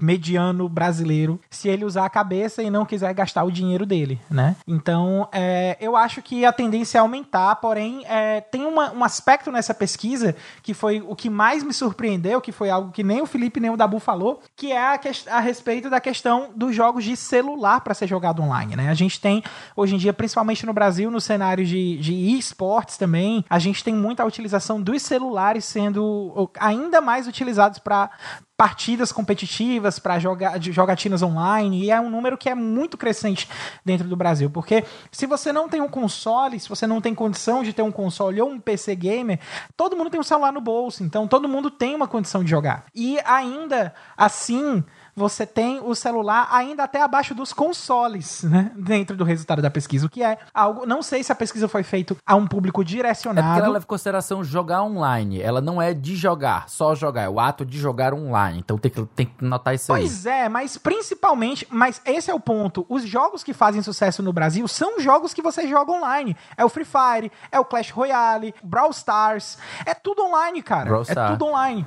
Mas é por isso mesmo que eu citei a questão das franquias franquias, né? Porque em celular você tem a questão da franquia que você não pode jogar online livremente, só se você tiver acesso a um Wi-Fi. Pois então é, mas, mas ainda né? assim, o, o, consumo de dados para esse tipo de jogo eu acho uma coisa tão pequena, porque é realmente o que vai mais pegar é processamento gráfico, não tem streaming. Mas ainda assim, é, é, eu no celular, eu, por exemplo, só jogo Clash Royale no celular. Mas é, é, é um, é um consumo de banda mínimo. E ainda assim, é, a gente tem ainda os celulares até abaixo dos consoles para poder jogar online. Então eu acho que é realmente uma coisa que a gente pode esperar até um crescimento dos celulares aí nos próximos anos, porque o mercado está se desenvolvendo, o mercado de celular no Brasil é, é um boom, né? Não, não, é, não é vai ser um boom, ele já é. Agora a gente tem só que ver como é que vai ser o final do cálculo aí dessa explosão, até onde ela vai atingir. E a, além disso tudo, a questão da personalização do PC, porque se você não consegue montar um, um, um PC de última geração para rodar o jogo tudo no Ultra, com 1080p, 60 frames por segundo, pelo menos, 4K de resolução, você consegue montar uma coisa mediana ali, com um, um, valor até é, um pouco mais módico, né? E consegue jogar os jogos uhum. aí se divertir do mesmo jeito que os outros. Então, PC, é, é, eu vejo o PC com, com, muita, com muito potencial para esse crescimento de número também. Massa, massa, massa. Bom, como eu falei, né, a, a, PGB era uma pesquisa realizada dentro, assim, né, ou durante a Brasil Game Show, e por conta, né, do fato de não ter tido o Brasil Game Show esse ano, provavelmente a metodologia da pesquisa é, deve ter mudado, inclusive com um número maior até de pessoas do que, pelo que eu lembre, das edições passadas da pesquisa. A gente não teve BGS esse ano, mas em contrapartida, sabe um evento que teve, que rolou, que acabou de acabar, na verdade? A Gamescom. E é sobre isso que a gente fala aqui na última matéria dessa edição do Cast. Mais especificamente do evento de abertura da Gamescom, que é a Gamescom Opening Light Live. E aqui a gente traz todas as novidades que a ONL trouxe. Matéria aí do Bruno Gavão, da Eurogamer Brasil. Jeff Keighley apresentou o Opening Night Live para abrir a Gamescom 2020 e tivemos cerca de duas horas com novidades pensadas para celebrar a indústria dos videogames. É aqui uma pequena, um pequeno resuminho, tá? De, das principais novidades que a Gamescom 2020 trouxe no seu evento de abertura. Vamos lá. Scarlet Nexus recebeu novo trailer com gameplay, né? Scarlet Nexus, para quem não sabe, é um jogo que vai sair para o Xbox Series X, quanto Error para PlayStation 5 e PlayStation 4 recebeu um gameplay teaser. Unknown Nine, um jogo inclusive que eu achei muito interessante. Eu gostei foi anunciado. também para PS5, Xbox Series X e PC. Foi revelado também uh, o trailer de cutscene da campanha de Call of Duty Black Ops Cold War. Rolou também trailer de gameplay da expansão de Doom Eternal. Foi revelado também a arte e o gameplay de um novo Dragon Age, inclusive um negócio que eu quero comentar depois porque foi bem esquisito esse momento do, do evento. Falando de momento esquisito do evento, World of Warcraft Shadowlands ganhou uma data de lançamento e uma espécie de, de série barra cutscene de contextualização curta, enfim, foi super é mais animatic do que qualquer coisa, né? Bem esquisito mesmo, é. Little Nightmares 2 ganhou data e versões para Xbox Series X e PlayStation 5. Foi feita também uma amostragem da campanha de Star Wars Squadrons e aparentemente foi muito bem recebida pela mídia. Bridge Constructor The Walking Dead foi anunciado. Agora vai é, dois! Né? O jogo português 12 Minutes contou com um elenco de luxo que foi revelado também durante o evento. Além disso, o que também foi revelado foi a segunda temporada de Fall Guys. Age of Empires 3, é, edição definitiva, Tava com data de lançamento também, foi revelado durante o evento. Spellbreak virou free to play e vai chegar dia 3 de setembro e foi anunciada essa data também durante a ONL. Além disso, Lego Star Wars The Skywalker Saga foi adiado para 2021, mas vai trazer versões para PlayStation 5 e Xbox Series X. Destiny 2 Beyond Light recebeu um novo trailer de gameplay, mostrando inclusive o poder lá do Stasis, que o Dabu pode até comentar um pouquinho mais sobre isso. e a gente também teve gameplay aí de demo, né? Uma demo de gameplay com mais de 7 minutos de Ratchet Clank Rift Apart, direto do PlayStation 5. Antes de abrir para os nossos queridos co-hosts, eu queria aqui trazer o comentário do meu amigo Gable, que também cobriu aí esse evento da ONL ao vivo, né, através de uma, uma live que o cara fez, tá? E tem muito a comentar também sobre o que ele achou desse evento, o que ele achou da abertura da Gamescom. Fala aí, Gable. Fala, pessoal da Semana em Jogo, tranquilidade total. Eu sou o Gable lá do Pocano Games. O Davi me convidou para vir trocar uma ideia com vocês e dar minha opinião aí sobre a ONL, né, o Open Night Live aí que teve da Gamescom essa semana que passou e, cara, assim, indo, eu, eu, como eu já fui, né, com essa expectativa de não ter muita coisa e no, mais novidades dos jogos que, estão, que já lançaram tal. Então, o legal é que eu não tava tão hypado, então eu consegui ficar impressionado com algumas coisas. O COD foi legal, que tinha coisa que a gente não tinha visto ainda, né? É, e, e, mais outros jogos grandes que tinham coisas que tem atualização, né? Warframe, Destiny 2. Não foi nada que me deixou mega hypado. As coisas que realmente me deixaram hypados aqui, vou ser muito sincero com vocês. A primeira de todas, com certeza, foi a Season 2 de Fall Guys né? Que a gente teve aquele sneak peek, coisa rapidinha, um, um mini trailer ali do que é, né? É quase um, é quase um teaser, né? Do que vai ser a segunda temporada. E foi muito da hora, velho. Foi muito maneiro. Vai ter uns, uns umas skins novas, modos novos de jogo, uma atualização bem legal aí pra Fall Guys. E eu espero que seja algo realmente que dê uma reinovada no jogo que eu acho que, mesmo que faça pouco tempo que ele tenha lançado, ele já tá começando a dar uma saturada. A galera já tá querendo novos mapas, novos modos tal. Então, esse Season 2 vai vir pra dar aquela repaginada. Outra coisa também que eu gostei bastante foi do Override 2 Super Mac League, que para mim pareceu muito legal, não sei o que esperar. Ainda parece ser uma coisa meio PVP de mecha, né? Então parece ser da hora. Eu gostei muito que ele era de um estúdio brasileiro. Eu, eu, eu, tive opiniões divididas no meu Twitter, uma galera falando que era do Brasil, uma galera que falou que não era do Brasil, mas estúdio. Eu também não fui atrás para descobrir se era ou não era brasileiro o estúdio, mas eu gostei de já, já saber dessa, dessa pequena curiosidade, já é legal. E eu gostei do jogo, eu gosto muito de mecha tal. Achei, achei os mechas muito da hora. Eu acho que tem tudo para ser um jogo que vai ser muito legal. Outra coisa que me deixou hypado, que deixa mais ou menos, divide opiniões aí, que é o The Sims, né? Que a galera não curte muito. Eu gosto mais ou menos, sou um jogador bem casual de The Sims, jogo uma vez a cada cinco anos tá ligado? Só pra brincar um pouco, ver como é que é. Mas teve aquela, vai ter uma atualização agora que é de Star Wars, né? Com as estruturas de Star Wars, parede, é, papel de parede, móveis, tá ligado? Então vai ser muito legal. Eu acho que, que eu, assim, no fim das contas, dei uma hypada, porque eu quero ter o meu próprio R2D2 também, velho. Não é o sonho de todo mundo ter um próprio R2D2, ter sua própria, é, seu próprio armário de Star Wars. Porra, eu achei muito legal. Vai chamar é, The Sims Journey to Batu, né? E que, mano, parece que vai ser bem da hora. E a última coisa que eu vi que, eu, que me deixou bem hypado, esse me deixou bem hypado mesmo, foi aquele Unknown Nine Awakening, ou Unknown Awakening, ainda não sei qual que, não entendi direito qual é o nome do jogo, mas que vai falar de uma mina indiana, né? Que ela fica vendo reflexos da morte dela no dia a dia dela, ali com as pessoas em volta dela tal. Nossa, pareceu muito da hora. Vamos ver se a gameplay vai estar tão boa, porque normalmente a gente vê essas coisas de CG, né? A gente fala, nossa, não, realmente vai ser muito incrível, olha só que impressionante que tá. Vai ver a gameplay o jogo não é tão legal, né? Ou às vezes acaba sendo um jogo na pegada tipo, que a gente não tá esperando, né? Ah, tô esperando um jogo de ação, é um jogo de suspense, tô esperando um jogo de suspense, é um point and click. Então, eu acho, para mim, parece uma coisa meio de suspense, Pá, vamos ver, né? Vamos ver o que, que, que, que esperar aí, o que, que, eles podem trazer mais. E vou ficar atento para saber o que, que é mais esse Unknown aí, que eu quero muito ver mais coisas sobre ele. Unknown Awakening. E é isso aí, essas foram minhas impressões aí, minhas coisas principais que eu achei mais legal aí do Open Night Live aí da Gamescom. E eu queria agradecer a todo mundo aí, muito obrigado, não esquece de me seguir nas redes sociais. Obrigado pelo convite, Davi. Tamo junto, um forte abraço, valeu, gente. A semana em jogo. E aí entra o Gable. E olha, olha, olha, Além do Gable, também eu fui atrás de outra colega, a Kika, que ela é responsável pelo canal Super Kikachu, né? Ela também tem o seu Twitter. E ela já teve passagem pelo Voxel, muito, muito competente no que faz, e também cobriu a Open Night Live. E também veio aqui dar a sua opinião, seus pitacos sobre o evento. Fala aí, Kika, minha querida. E aí, pessoal, aqui é a Kika e é uma honra participar da Semana em Jogo para falar do Gamescom Opening Night Live, essa apresentação que abriu a Gamescom propriamente dita, né? Lembrando que a Gamescom é uma feira mesmo, né? Que acontece fisicamente lá na Alemanha. E ela é um, uma feira que tradicionalmente é bem chão de feira mesmo, sabe? Não tem essa coisa de apresentações. Tanto que o Opening Night Live começou no passado. Essa edição de 2020 é só a segunda edição da apresentação. Esse ano a feira vai ser totalmente digital, né? Claro. E essa é uma mudança enorme para a organização. E de certa forma eu acho até que tem coisas boas nisso, porque dá a chance de quem não pode ir para a Alemanha, né, aproveitar o evento também. Então, para os próximos anos, eu espero que eles mantenham alguns desses elementos digitais, né, para o evento se tornar mais inclusivo. Mas vamos falar do Open Night Live, né? Um dos méritos do evento foi que ele alinhou bem as expectativas e deixou muito claro o que ia ter e o que não ia ter no evento. Então, o Geoff Keighley, que é o organizador, né, o apresentador, ele explicou que o foco ia ser em atualizações de jogos que a gente já conhecia e não ia ter nenhum anúncio bombástico de explodir cabeças, nada disso.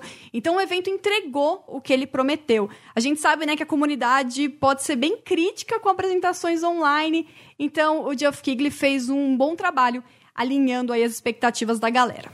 Entre os destaques, a gente pode citar o Call of Duty Black Ops Cold War, que abriu a apresentação, né? Teve ali um trechinho do, do jogo que a gente ainda não tinha visto. E teve uma entrevista com um desenvolvedor que deu mais detalhes do game, né? Falou da criação de personagem, falou que vai ter escolhas durante o jogo, que o game vai fugir um pouquinho da linearidade que se espera de um Call of Duty, né? Também teve Dragon Age 4 no Gamescom Opening Night Live. Mas no final das contas foi mais a BioWare rasgando seda pra ela mesma, sabe? Teve algumas artes conceituais, nada muito concreto, mas mesmo assim foi uma boa surpresa. A Blizzard também aproveitou o evento para divulgar a data do World of Warcraft Shadowlands e estrear uma série de animação que eles estão fazendo da expansão. Teve também gameplay de Chorus, que é um jogo que eu tô bem animada para jogar. Teve segunda temporada de Fall Guys e encerrou com gameplay sem cortes de Ratchet Clank Rift Apart no PlayStation 5, que mostrou que não tem loading entre a tela de início e o jogo. Deu para ver melhor aquela mudança instantânea entre os mundos lá no meio da ação frenética. Foi o mesmo trecho que a gente já tinha visto na revelação do jogo, mas expandido. E também foi revelado que ele é um título que sai na janela de lançamento do PlayStation 5. Ou seja, a Insomniac vai ter dois jogos no lançamento do console: o Ratchet Clank e Spider-Man Miles Morales. Mas quem não saiu satisfeito do evento foram os fãs de Resident Evil. Lá no site oficial do jogo, fala que Resident Evil Village ia ter mais novidades em agosto. E como o mês está acabando, né, todo mundo tinha certeza que as tais novidades estariam nessa apresentação. Só que não, né? Mas ó, tem uma coisa que é bom a gente lembrar. É que a Opening Night Live é uma apresentação que é organizada pelo Geoff Keighley em parceria com a Gamescom. Mas a feira mesmo vai até domingo. Então não quer dizer que a Capcom não vai aproveitar a Gamescom para divulgar mais coisa do Resident Evil Village. Mas se eles não mostrarem nada de novo, vai ficar provado que para Capcom agosto quer dizer, sei lá, setembro? Agosto de Deus? Muitíssimo obrigado aí pelas participações de Gable e Kika. Mas eu quero saber de você, Caio. Opa! E aí? Foi bom o evento? Qual foi o, o passando a régua assim?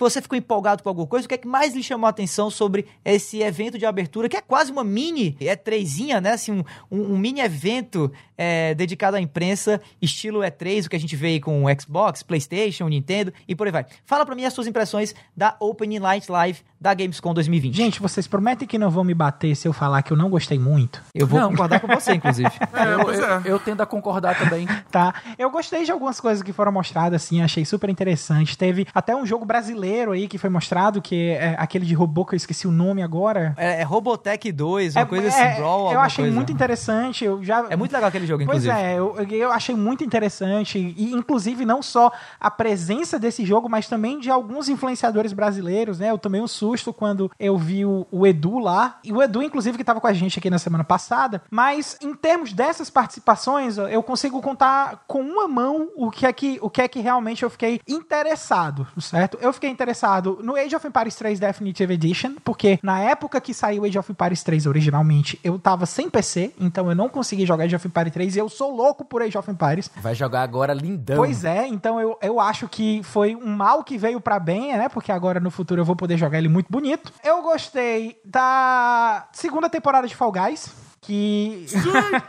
é um negócio muito fantástico, né? Eu tava até conversando com o Dabu aqui no pré-talk antes de começar o cast, a gente tava falando de como Fall Guys é um jogo que, que abraçou o caos com, como algo para dentro dele, né? E é algo que, que vai ser muito legal, cara.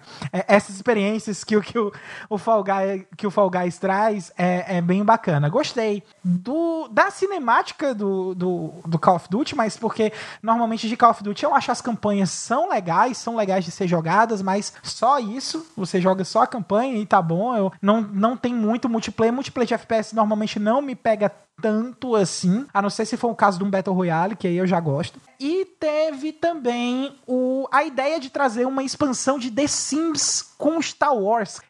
Nossa. eu achei aquilo ali meio Cara? meio meio viajado, mas para quem para quem é, gosta de Star Wars, gosta de, de pensar em histórias de Star Wars e tal, e, e, e vive aquele universo, e gosta de The Sims, porque não é uma coisa interessante, né? Eu mesmo conheço pessoas que gostam muito de The Sims, que, que gostam de Star Wars, que eu acho que estão sinceramente empolgadas com esse negócio aí de você poder criar essas histórias no The Sims. Mas fora isso, cara, não teve quase nada que me empolgou. Eu, inclusive, saí decepcionado com a apresentação do Dragon Age. Decepcionado, porque eu é. tô muito preocupado com a BioWare, cara. Eu, eu, preciso, eu preciso sentar com a BioWare, cara. Vamos dois. Você tá bem, é tá, que tá tudo bem, Conversa vamos comigo. lá, com, desabafa. A, a, a BioWare é. tá sobrevivendo com máquinas é, só agora, cara. eu é, não sei até que ponto tem, tem dedo da EA aí nessa história da BioWare, mas eu fico muito sentido, porque Mass Effect é um negócio tão legal, cara. E, e ver a BioWare uhum, do jeito uhum. que ela tá hoje em dia dá, dá um aperto no coração tão grande. É, é. Pra mim não tem só dedo, não. Tem o braço inteiro da EA, assim, até metade do cotovelo, basicamente, Eita. nessa história toda aí da, da BioWare. Tadinha, tadinha da BioWare. Caraca, não vi. Mas falando de. falando de questões polêmicas, Dabu, e aí? O evento foi bom? Foi ruim? Valeu a pena? Você ficou feliz? Tirando a parte que envolvia Destiny? Cara, é, eu acho que assim, esse evento, ele foi. Ele tentou ser muito abrangente, né? Tipo assim, tentar incluir pelo menos alguma coisa para todo tipo de, de, de, gamer que tem, né? É, e eu acho que também, tipo, o Jeff Keighley, ele fez um, um, Ele tomou uma boa decisão no início ao falar que, tipo, cara, não vai ter nenhum grande anúncio de jogo novo. Isso aqui é. A maior dos anúncios aqui são, tipo, é, atualizações em jogos que vocês já sabem que estão vindo. Então eu sinto que isso, tipo, meio que acertou minhas expectativas pro programa. Eu ainda não. Obviamente, justamente por isso, eu não saí ultra hypado, mas eu consegui tirar algumas coisas desse, desse programa que, que eu acho que me, me agradaram muito, entendeu? 12 Minutes claramente é, é, é, tipo, pra mim é um dos maiores destaques, né? Que é um jogo muito criativo, é um jogo da Annapurna que no geral, faz jogos muito bons. É, todos os jogos que saem da Annapurna, no geral, eu gosto bastante. E, eu acho que cast, esse não... hein, cara? E esse cast, William Dafoe... Não, pois é. William Daisy Dafoe Ridley. fazendo a narração do trailer, Daisy Ridley, a, a própria Ray, né? E o, e o J é, James McAvoy, Isso. que é o, o, o professor Xavier no... É, também, o professor Xavier, era fragmentado. É, tem mais coisas que ele fez, mas enfim. É, e aí, elenco sensacional, me pegou totalmente surpresa. A única coisa que eu fico triste é não tem data de lançamento. Qual é, bicho? Tipo, em teoria era pro jogo estar tá lançando esse ano e não tem data de lançamento ainda. Vai lançar só ano que vem agora. A gente ainda não tem preço nem dos consoles, cara. É, cara, para mim, isso é uma discussão que a gente precisa ter, que eu acho que eles não vão lançar esse ano. Eu tô, eu tô chegando a essa conclusão. Mas depois a gente conversa sobre isso melhor. tá bom. Mas enfim, é, esse foi um highlight. Fall Guys, segunda temporada, ecoou tudo que o, o Caio já falou. E eu falo que, tipo assim, eles mostraram especificamente uma fase que você tem que, digamos assim, subir pra plataformas em cima usando caixas que você pode agarrar e empurrar. Só que é tipo 60 pessoas agarrando e empurrando caixa ao mesmo tempo. E essa fase vai ser o puro caos e eu já amei, já é minha fase favorita do jogo inteiro. E eu quero aquela roupa de dragão. Eu preciso daquela roupa de dragão. É isso, é isso. Eu vou representar o Brasil usando uma roupa de dragão. Meu é, Deus. É isso. E, e, e, enfim, Destiny 2, porque eu sou muito trouxa É, de Destiny a 2. gente e sabe, Beyond a Light, gente- a Beyond sabe. Light vai ser maravilhoso, as habilidades de, A de gelo sabe. parece que vão ser incríveis. Aham. É tipo, pra PVE, PVP tem alguns pés atrás, que Aham. isso pode quer dizer, mas eu acho que Destiny tá num, tá num lugar muito bom agora e eu tô muito animado pra 10 de novembro. É, é, gelo, gelo, super inovador. É, Li, vamos aqui.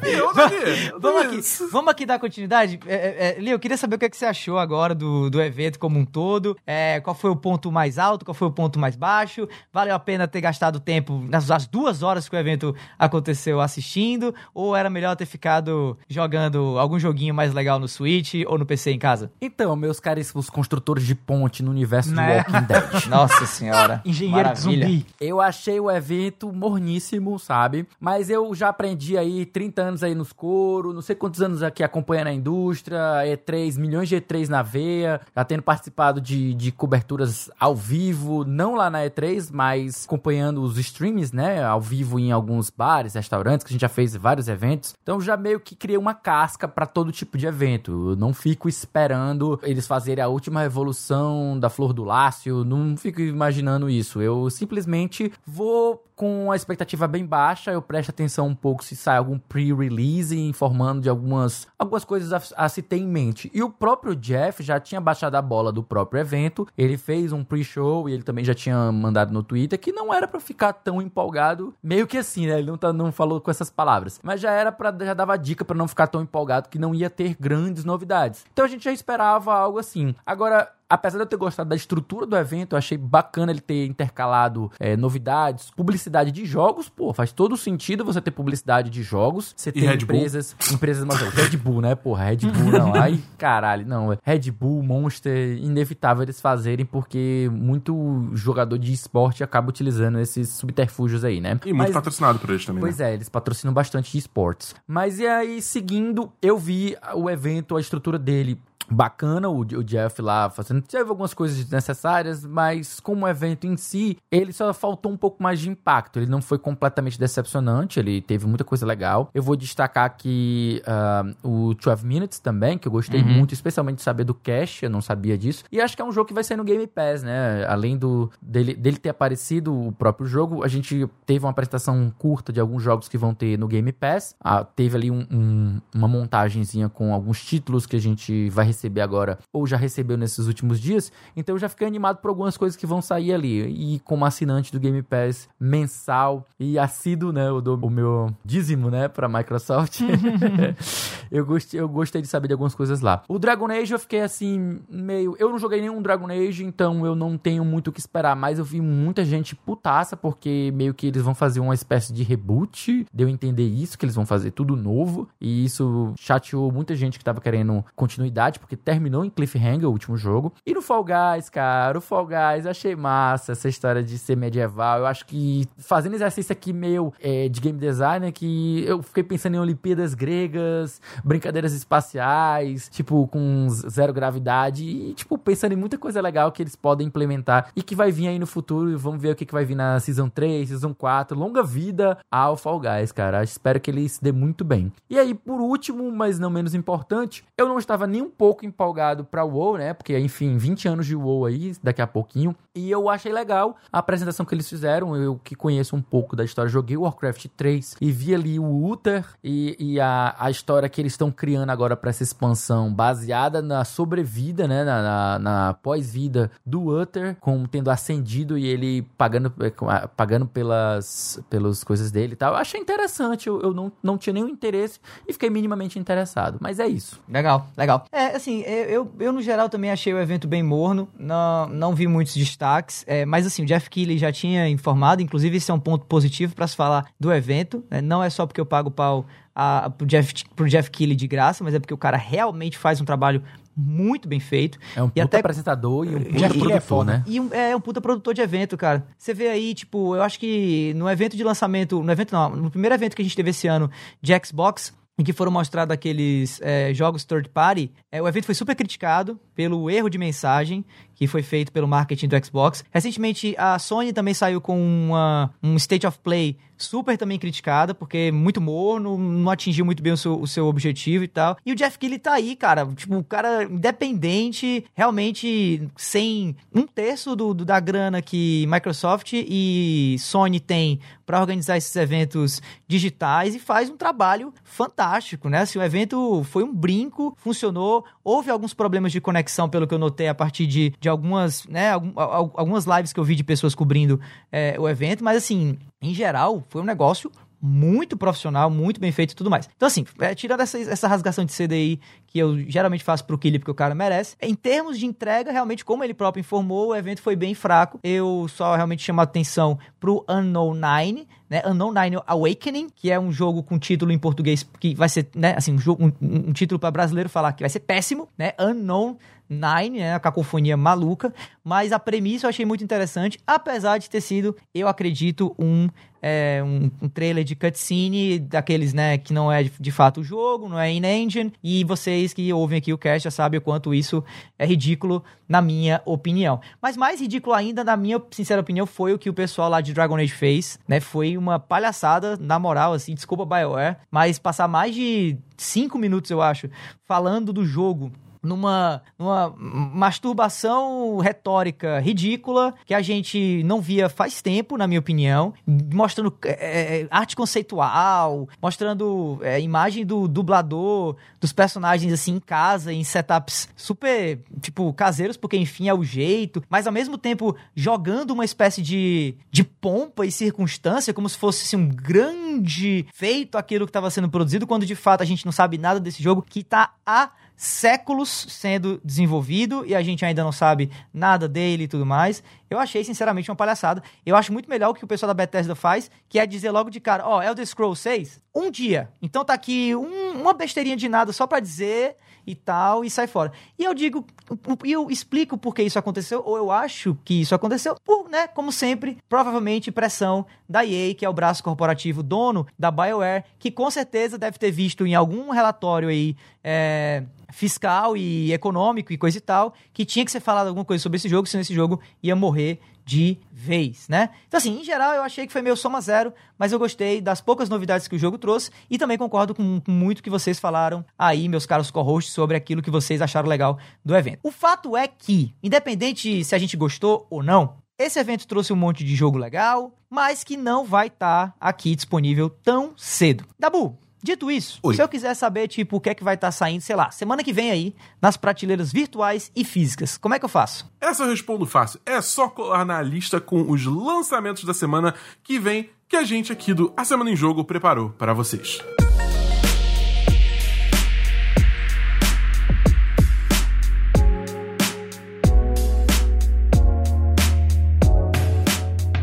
dia 30 de agosto até o dia 5 de setembro, você pode esperar aí, meus caríssimos ouvintes, sete títulos principais que vão estar sendo lançados nessa semana. A começar no dia 1 de setembro com Airy and the Secret of Seasons, um título de Action Adventure que vai ser lançado para PlayStation 4, PC, Xbox One e Nintendo Switch. Além disso, também no dia 1 de setembro a gente vai ter Crusader Kings 3, um jogo de estratégia exclusivamente para o PC. Também para o PC, além de para o PlayStation 4 e Xbox One, outro título de estratégia também no 1 de setembro, a gente vai ter Iron Harvest.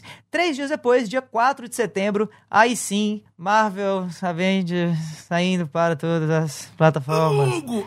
Ah, é, vai sair. Vai gostei de... Galera, imagina, imagina o, o, o, o, o único, o único ouvinte do A Semana em Jogo que tem, que é paga pau do Google Stadia, tipo assim, meu Deus, é, essa semana é minha, vai ter lançamento. Sendo E que ele aí nem eu- pode jogar, né? Porque o Google Stage não tá no Brasil. Do jeito que É, vocês é, falam, parece que, VPN, tipo assim, VPN. parece que todo mundo odeia o Google Stadia, né, cara? Cara, todo Não, mundo odeia o Google Stage. eu Eu, acho não que odeio, ninguém- cara. Eu, Eu nunca acho, que ninguém, eu, eu acho que ninguém odeia. Ele só é, tipo assim, nada, entendeu? Você odeia o Uia? Ele não existe no Brasil, cara. Você odeia o Uia? Você odeia o, sei lá, o, o Tectoy? Não, então, tipo, sabe, soma zero. É, Bom, então. dia 3 de setembro, agora para os fãs de corrida, a gente vai ter WRC9. Não faço a menor ideia do que World Racing. World Rally Championship, é um jogo de rally. Ah, World Isso. Rally Championship, que legal. 9, chegando aí, um jogo de corrida para o PlayStation 4, Xbox One, Caraca, me julgou brabo o jogo. Nossa, jogo de corrida não é comigo, velho. Jogo de corrida é Mario Kart e Crash Team Racing. Acabou-se. Meu Deus do céu. Ou então, Burnout, para, para... cara, um burnoutzinho, cara. É, Burnout. Agora, para os, para os ouvintes mais antigos, Ah, aí sim, viu? Aí sim, hein? jogão do PlayStation 2. Jogão, jogão. Dia 4 de setembro, a gente também vai ter aí, para os fãs do esporte, NBA 2K21 saindo para PlayStation 4, Xbox One, PC e Nintendo Switch, porque a gente tá na temporada, né? De Madden, FIFA e tudo que é jogo desse, desse tipo saindo. E aí também para a felicidade geral da nação, a gente vai ter dia 4 de setembro também, para tirar um pouco o gosto amargo de Marvel's Avengers no mesmo dia, a gente vai ter Tony Hawk's Pro Skater 1 e 2, esse remaster compilation saindo maravilhosamente para PlayStation 4, Xbox One e PC, meus caros. Qual música do Charlie Brown Chico Jr.? Brown, Com Chico música Bray. de Charlie Brown Jr., com Chorão.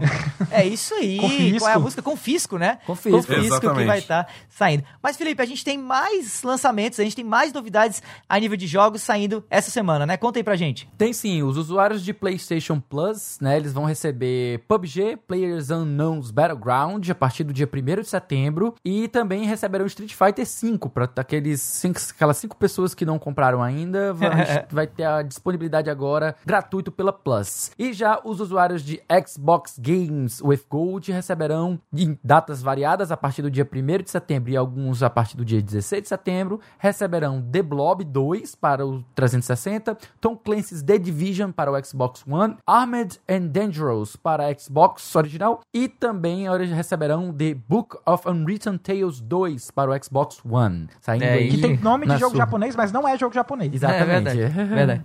Tanto é que eu Eu vou- nem, nem o rei não fiz nada. Vou trazer uma dicasinha aqui do tio da Bolsa. Você parece que tá rolando uma promoção agora de PlayStation Plus, principalmente de um ano, parece que tá com 20% de desconto. Então, se você Verdade. tiver em busca aí de vários joguinhos bacanas, cara, você tem hoje e, e amanhã pra assinar a Plus com esse desconto, que aí você vai conseguir Fall Guys. Qual que é o outro jogo desse mês? Que eu esqueci? Call of Duty Modern Warfare 2 Campaign Remastered. Que Ah, também isso- tem nome é de jogo bom. japonês Que- e não é jogo japonês. Mas, mas isso aí é bom, a campanha desse jogo é boa. A campanha desse jogo é legitimamente campanha boa. do Call Então, of Duty Modern Warfare 2 é a melhor campanha de Call of Duty. É mesmo, é mesmo. Exatamente, exatamente. Então, tipo, vale muito a pena. Você pega esses dois jogos e aí quando virar um mês você ainda vai estar assinando. Então você ainda consegue Street Fighter e PUBG, que também são dois jogos é, bem bacanas. PUBG começando Battle Royale e Street Fighter V o melhor dos Street Fighters, mas é Street Fighter que ainda é bom, né? Muito bom. Além dos jogos dessa semana aí, que a gente acabou de mencionar, esse quarteto aqui do A Semana em Jogo tem mais um monte de conteúdos pra você ficar ligado. Toda sexta-feira tem episódio novo do Vale a Pena Jogar com o nosso queridão aqui, o Davido Bacon, trazendo uma review de jogo que ele acabou de zerar. Toda segunda-feira você encontra o Dabu no Semana dos 10, um papo entre amigos sobre os filmes, séries e jogos assistidos ou jogados durante a semana pela galera do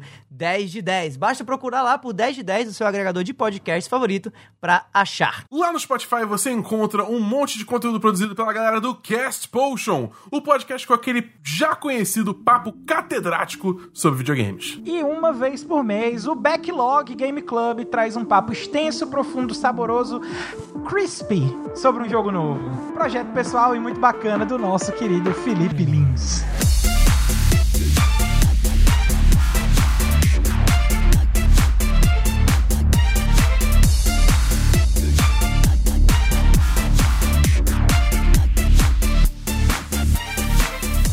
Esse foi o trintésimo episódio, sim, trintésimo do A Semana em Jogo. Aqui a eu, gente... não, eu não tô com esse A gente trintésimo, não, perde cara. os ouvintes, mas não perde a piada. Se você ouviu até aqui, olha, muitíssimo obrigado. E se você gostou desse episódio, assina aí o feed do cast e fica ligado que sempre, semana que vem, tem mais. Antes de encerrar, tá? A gente queria aqui também agradecer demais aos nossos convidados e também a galera do Eurogamer, do SBT Game, SBT Games, cara. do Windows Club e da IGN Battle Royale pelas notícias lidas nessa edição do Cast. A gente deixa aqui também o convite para quem quiser entrar no nosso grupo do Telegram para trocar uma ideia mais direta, mais próxima, mais no, no ouvidinho com a gente aqui do A Semana em Jogo. Basta acessar t.me barra ASJ Amigos que a gente tá esperando vocês por lá, beleza? E para finalizar, que tal seguir a gente nas redes sociais? Eu tô no arroba Bacon. Eu tô no arroba foi o Caio. No Twitter e no Instagram você me encontra como o Felipe Lee. E você pode me encontrar no Twitter no arroba BEDabu. No mais é isso, meu nome é Davi, eu vou ficando por aqui e a gente se vê por aí, galera. Falou! Valeu! Valeu!